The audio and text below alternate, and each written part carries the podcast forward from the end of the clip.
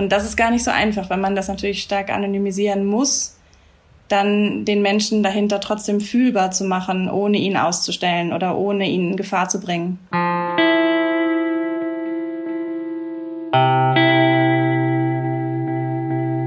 Dass es sein kann, dass die Situation jetzt, dadurch, dass sie so ein Ausnahmefall ist, auch dazu führen kann, dass man sich viel mehr Mühe gibt, sich zusammenzuraufen.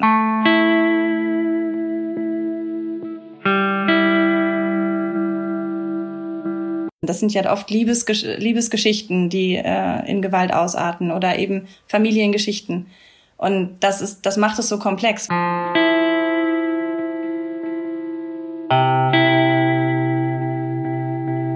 Vor dem Lockdown ein Thema, nach dem Lockdown ein Thema. Es wird uns auch in Zukunft begleiten. Das Thema häusliche Gewalt. Aktuell sagen die offiziellen Zahlen in der Schweiz keinen Anstieg von den Fällen während dem Lockdown. Die Redaktion vom Strassenmagazin, die ist aber natürlich immer sehr skeptisch mit offiziellen Versionen. Das ist der journalistischen Neugier geschuldet. Darum gibt es das mal viel Hintergründe zum Thema häusliche Gewalt im neuen Heft. Verantwortlich für die neue Nummer Sarah Winterseiler. Sie ist Co-Redaktionsleiterin vom Strassenmagazin und mein Gast im Surprise-Tag.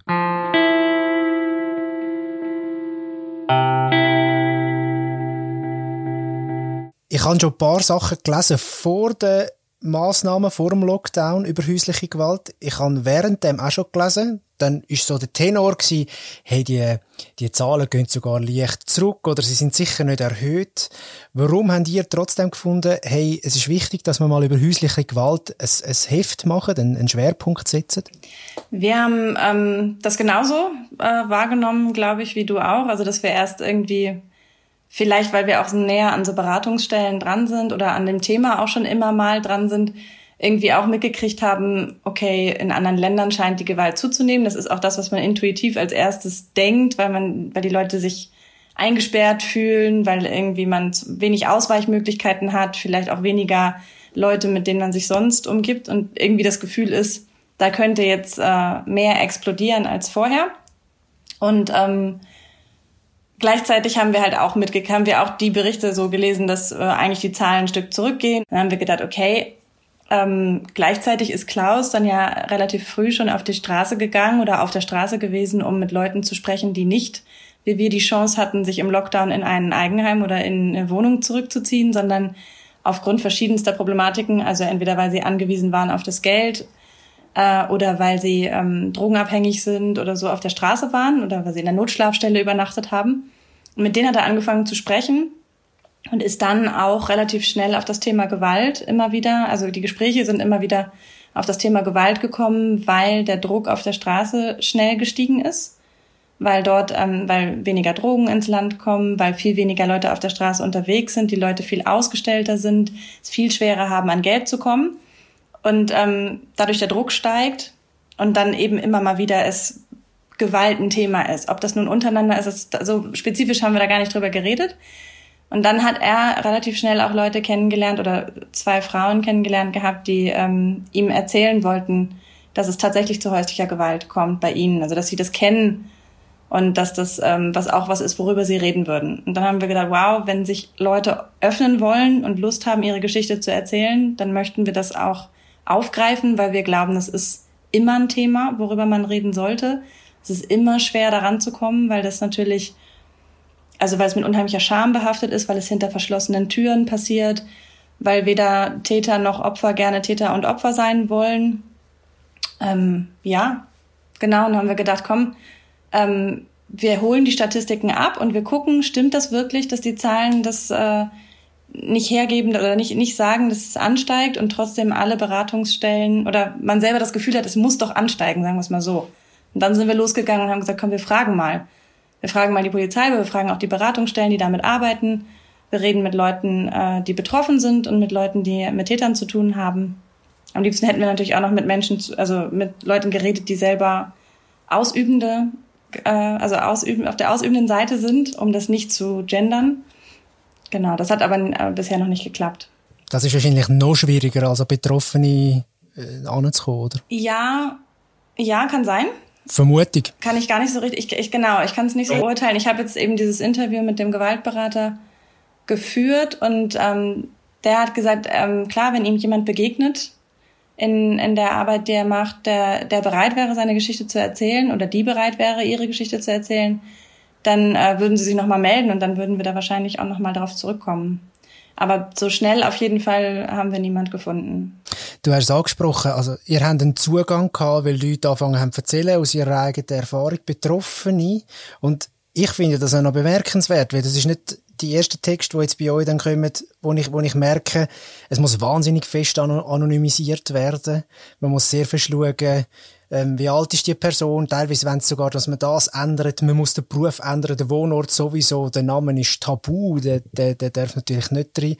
Ähm, da muss man wahnsinnig vorsichtig sein, auch aus journalistischer Sicht, oder? Ja, natürlich. Und man muss ja auch gleichzeitig glaub, glaubwürdig bleiben und schauen, dass man irgendwie äh, möglichst authentisch trotzdem das Gefühl rüberbringt, dass man da mit einer echten Person redet.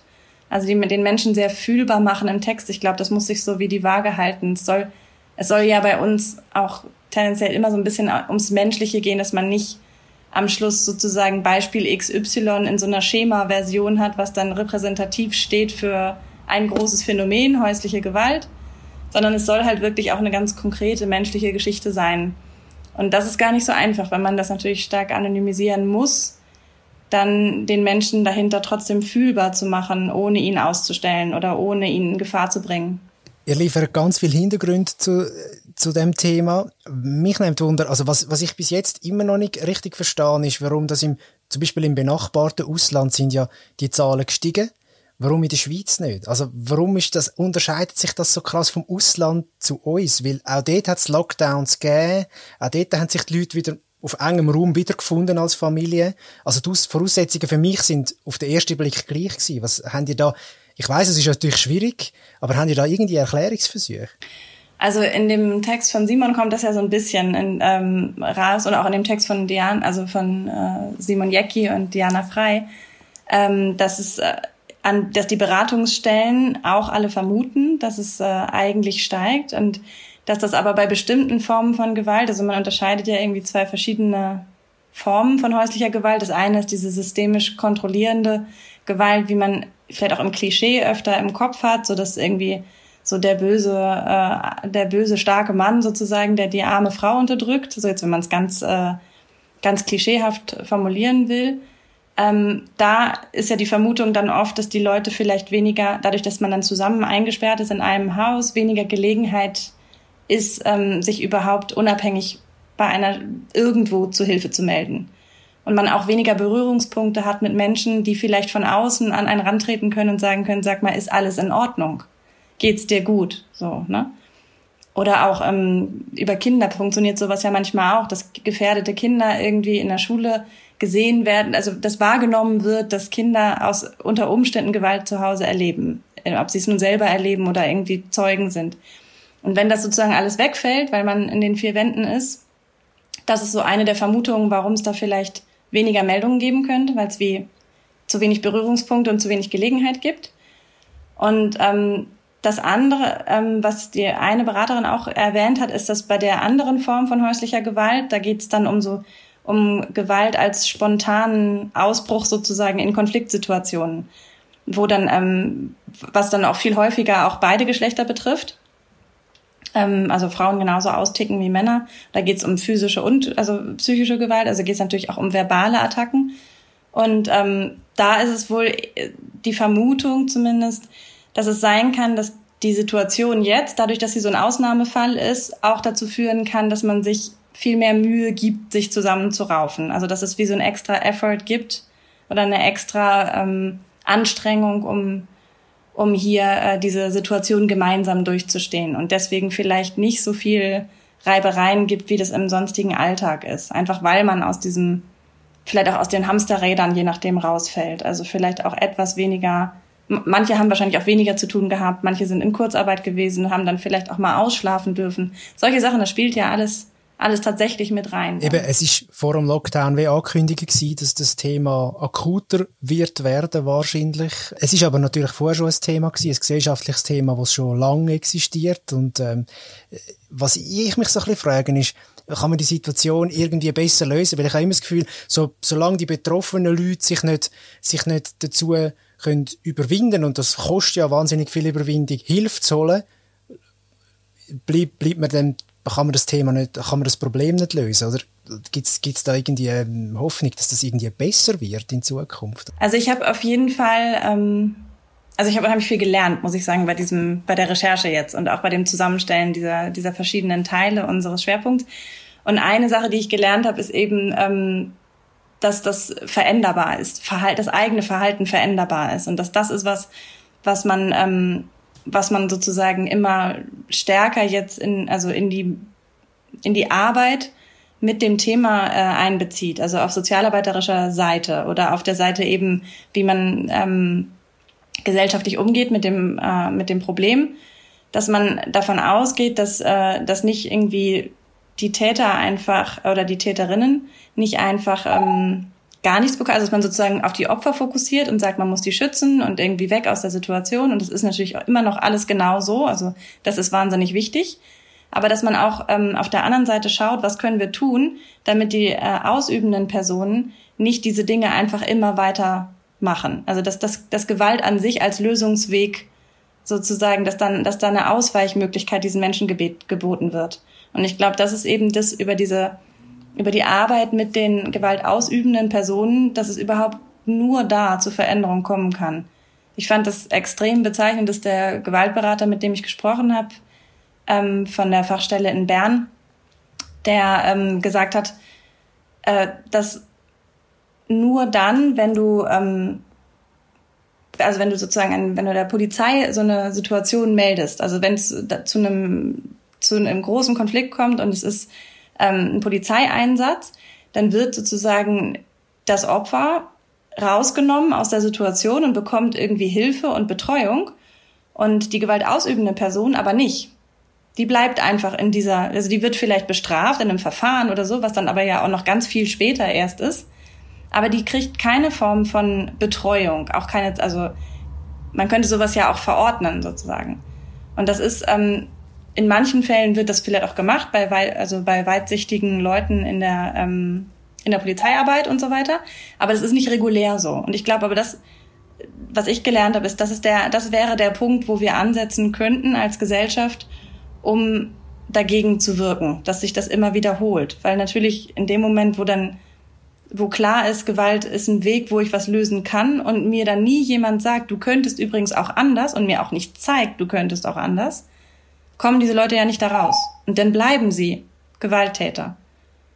Jedenfalls ist das so ein bisschen der Eindruck, der bei mir entstanden ist. Und wenn man das dann noch auf, wahrscheinlich noch auf die Kinder überträgt, dann ist es ja auch für die Kinder was, was sie lernen, dass Gewalt ein Weg sein könnte, weil das passiert zu Hause, das sehe ich bei meinen Eltern. Das ist mir durch den Kopf gegangen, wenn ich jetzt das in der Nachbarschaft hätte. Ähm, wie müsste ich denn aufgrund von dem, was wir jetzt gerade besprochen haben, vorgehen? Müsste ich, melde ich mich bei Beratungsstellen, melde ich mich bei der Polizei, melde ich mich, äh, zum eben vielleicht das Ganze deeskalieren zu lassen und dass möglichst alle irgendwie Hilfe bekommen, um, die, um, um das Problem an den Wurzeln anzupacken.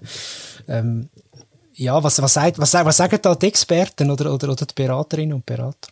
Ich weiß gar nicht ganz konkret, was die Berater und Beraterinnen sagen. Ich, da habe ich tatsächlich nicht, äh, da sind wir tatsächlich nicht drauf eingegangen, auf die Frage, was macht man, wenn man Zeuge wird und ähm, wie greift man ein. Ähm, ich denke, das Sinnvolle ist immer, Beratungsstellen zu kontaktieren und zu fragen, was mache ich jetzt? Also wie, wie, komme, wie, wie gehe ich vor? Und dann sind die klassischen Beratungsstellen sicher eben die Gewaltberatungsstellen, die da machen sowohl teilweise Täterarbeit als auch äh, Opferarbeit. Ähm, und es gibt in jeder Stadt ganz viele. Also es gibt die Opferhilfe Schweiz, die ist ganz bekannt, aber dann gibt es auch ganz lokal überall äh, Gewaltberatung in unterschiedlichen ähm, unterschiedlicher Einbettung sozusagen.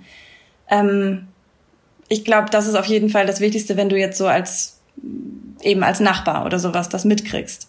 Dann ruft man da an und sagt, ich mache mir Sorgen, wie gehe ich vor? Wenn du natürlich konkret eine harte Gewaltsituation mitkriegst oder irgendwas, also wirklich das Gefühl hast, da ist jetzt was ganz, äh, ganz Arges passiert, dann würde ich immer die Polizei rufen. Aber bei der Polizei ist eben nicht unbedingt ähm, gesagt, dass es dann, dass es ein hochsensibler Ansatz ist oder so. Und da kriegst du die subtilen Dinge nicht mit. Das ist halt nur der Moment, wo wirklich, wenn, wenn ein Straftatbestand vorliegt Und Straftatbestände sind ja sehr klar abgrenzbar. Da muss die Gewalt zum Beispiel, also du musst ja Beweise haben dafür, zum Beispiel. Psychische Gewalt nachzuweisen ist zum Beispiel ja ganz schwierig. Also, dass man jemandem über harte psychische Gewalt nachweist, ist, äh, glaube ich, ja, ist, ein, ist eine ganz schwierige Geschichte. Eine sehr schwierige Geschichte. Und wenn man jetzt zum Beispiel auch so das Porträt von der Betroffenen, wo dann im Heft erscheint, liest, dann macht sich auch beim Lesen so eine gewisse Ohnmacht und Hilflosigkeit bereit, selbst wenn man nur liest. Ich finde so, äh, man würde dieser Frau gönnen, dass sie Hilfe bekommt, zum Beispiel jetzt sie, die jetzt betroffen ist. Wie geht es einem da beim Produzieren, beim, beim, beim Recherchieren? Ich meine, man ist ja auch nur ein Mensch. Also du kannst ja, bist ja dann irgendeine Zwischentour, findest ja, musst du dann vielleicht schon einmal kurz sagen, wow, das ist äh, starker Tobak da, wo, wo, wo da passiert, oder? Also wie, das kann ja nicht spurlos an einem vorbeigehen. Ja, sicher nicht, nee. Ich weiß, das ist, ähm, glaube ich, so ein, das löst wahrscheinlich jeder Reporter so für sich selber unterschiedlich. Ähm, ich kann natürlich nicht für Klaus sprechen. Ich habe selber mal auch so eine Geschichte aufgeschrieben über jemanden, die auch äh, in einer äh, auch eine Betroffene, die in einer, ähm, einer Familienkonstellation war, wo äh, der Mann gewalttätig war, vor allem psychisch und sie da nicht so richtig rausgekommen ist und sie mir auch so ihre, ähm, ihre Geschichte erzählt hat. Und mein Weg damals damit umzugehen war so ein bisschen ähm, ihr möglichst zuzuhören, eine möglichst authentische, ähm, also ihre Geschichte authentisch mit ihr zusammen aufarbeiten und niederschreiben, so dass sie sich da drin auch wiederfindet und dass man ähm, das Gefühl auch für die Komplexität der Lage bekommt, weil ich glaube, das ist eigentlich eine auch der großen Knackpunkte bei häuslicher Gewalt ist, dass es ja oft in Konstellationen passiert, in der wir dem, äh, dem und der, also der anderen ähm, emotional stark verbunden sind. Das sind ja oft Liebesgesch Liebesgeschichten, die äh, in Gewalt ausarten oder eben Familiengeschichten. Und das ist, das macht es so komplex, weil da dann, weil da so viele verschiedene Gefühle aufeinandertreffen. Das ist ja nicht der Fremde auf der Straße, der einem eine reinhaut oder die Fremde, die einen anspuckt oder so, sondern es ist ja meistens jemand, den man gut kennt und den man, den man liebt und so. Weshalb ich glaube, dieses Zuhören, das Mitfühlen und dem anderen, dem Gegenüber auch begreiflich machen, dass man Mensch ist und nicht nur Aufnahmegerät in dem Moment und auch nicht nur die Story möchte, um damit einen coolen Artikel zu schreiben, sondern wirklich empathisch zuhört und dann natürlich in der Folge, wenn ist es dann jedem gleich selber überlassen oder jedem jeder löst es dann unterschiedlich, ob man dann zum Beispiel den Kontakt for, ähm, fortführt oder ob man jemanden dann noch weiter begleitet. Genau, das ist ja bei ganz vielen Geschichten, glaube ich, die man so als Journalist in seinem Leben macht, immer mal wieder die Frage, ja, ob es da dann noch hat es eine längere Nachwirkung sozusagen. Du hast selber ja gesagt, Sarah, du hast wahnsinnig viel dazugelernt zu dem Thema. Jetzt haben sich vielleicht Sachen bei dir vor der ganzen Recherche und vor dem Son mit vor dem Schwerpunkt, dem Spezialpunkt äh, häusliche Gewalt hast du wahrscheinlich irgendwie Bilder gehabt, die sich verfestigt haben. Ähm, hat sich da etwas, hat sich da gewisse Sachen so markant geändert seit der Recherche, seit dem Themenschwerpunkt jetzt im Heft? Genau, also eine Sache, die mir immer wieder aufgefallen ist, wie stark bei mir im Kopf verankert ist, dass ähm, Männer Täter sind, Frauen und Kinder Opfer. Das ist was, was ähm, was bei mir irgendwie fest sitzt und was äh, offenbar nicht der Fall ist und was ich jetzt äh, ganz deutlich, was mir völlig bewusst ist, dass das nicht der Fall ist und dass das andersrum genauso existiert und dass ähm, vor allem auch die, die, die Linien zwischen Opfern und Tätern viel feiner und viel verwobener sind als ähm, oder viel weniger klar, als, ähm, als mir vorher klar war. Und deswegen sprechen die Gewaltberatungsstellen zum Beispiel sprechen oder die Opferhilfen sprechen von gewaltausübenden Personen, was ich jetzt, während ich mit dir geredet habe, zum Beispiel nicht geschafft habe irgendwie, weil ich dann doch immer dieses gegenderte Täter und Täterinnen und so, ist gar nicht so einfach, da dann irgendwie, wenn man dann diesen Sozialarbeiter-Sprech übernimmt, dann hat, ist das bei mir teilweise auch so gewesen, dass ich das Gefühl hatte, jetzt distanziere ich mich noch ein Stück weiter von der Thematik. Es ist gar nicht so einfach, wenn man das nicht gewohnt ist. Aber das ist natürlich wichtig, weil das, ähm, wenn man von Gewalt ausübenden Personen spricht, irgendwie sofort viel klarer wird, dass das ähm, erstmal jeder sein kann und dann viel auch viel klarer ist vielleicht, dass man selber das auch sein kann. Also wenn man jetzt nicht von dieser ganz klischeehaften Version der ähm, häuslichen Gewalt, wo der der unterdrückende Mann die Frau irgendwie ähm, systematisch äh, kontrolliert und irgendwie wie gefangen hält oder auch das Kind und da oft dann ja auch so eine Form von physischer Gewalt mit drin ist, die, die man als sehr brutal empfindet oder die sehr brutal ist.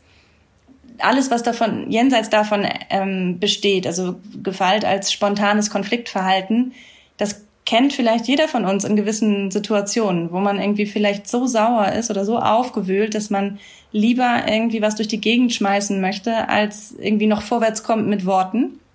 Und das an der Stelle, ähm, das kann natürlich auch, kann ja auch sehr ausarten, dass da die, sich die, die Verhältnisse von Täter und Opfer oder so eben auch innerhalb einer Situation vielleicht verschieben können weil eben der eine was Gemeines sagt und der andere reagiert und äh, dann einer schmeißt was durch die Gegend und der nächste schmeißt vielleicht was zurück oder ähm, einer haut dem anderen eine runter und der nächste tritt gegens Bein. Also es kann kann sozusagen wie beidseitig sein und es kann auch mal so mal so sein, wenn sich das in einer Beziehung zum Beispiel etabliert hat als äh, als Konfliktverhalten irgendwie, dass man sich dann halt auch mal so wie Kinder dann auch mal rauft oder so ohne das verharmlosen zu wollen. Also bei Kindern, das klingt jetzt nach Verharmlosung, das wollte ich nicht, ähm, also das meine ich nicht damit, sondern ich meine so diese, die Idee, dass man darauf kommt, dass ein Konflikt über ein, äh, über Gewalt gelöst werden könnte, sowohl verbale als auch, äh, als auch ähm, physische. Genau, und da ist so viel Spielraum, der mir vorher nicht so bewusst war, dass der erstens zum Thema häusliche Gewalt gehört und dass man da auch ganz viel ansetzen kann, um alternative Lösungen zu finden. Gerade in Beziehungen oder Eltern-Kind-Verhältnissen und so. Sarah, danke vielmals fürs Gespräch. Danke dir.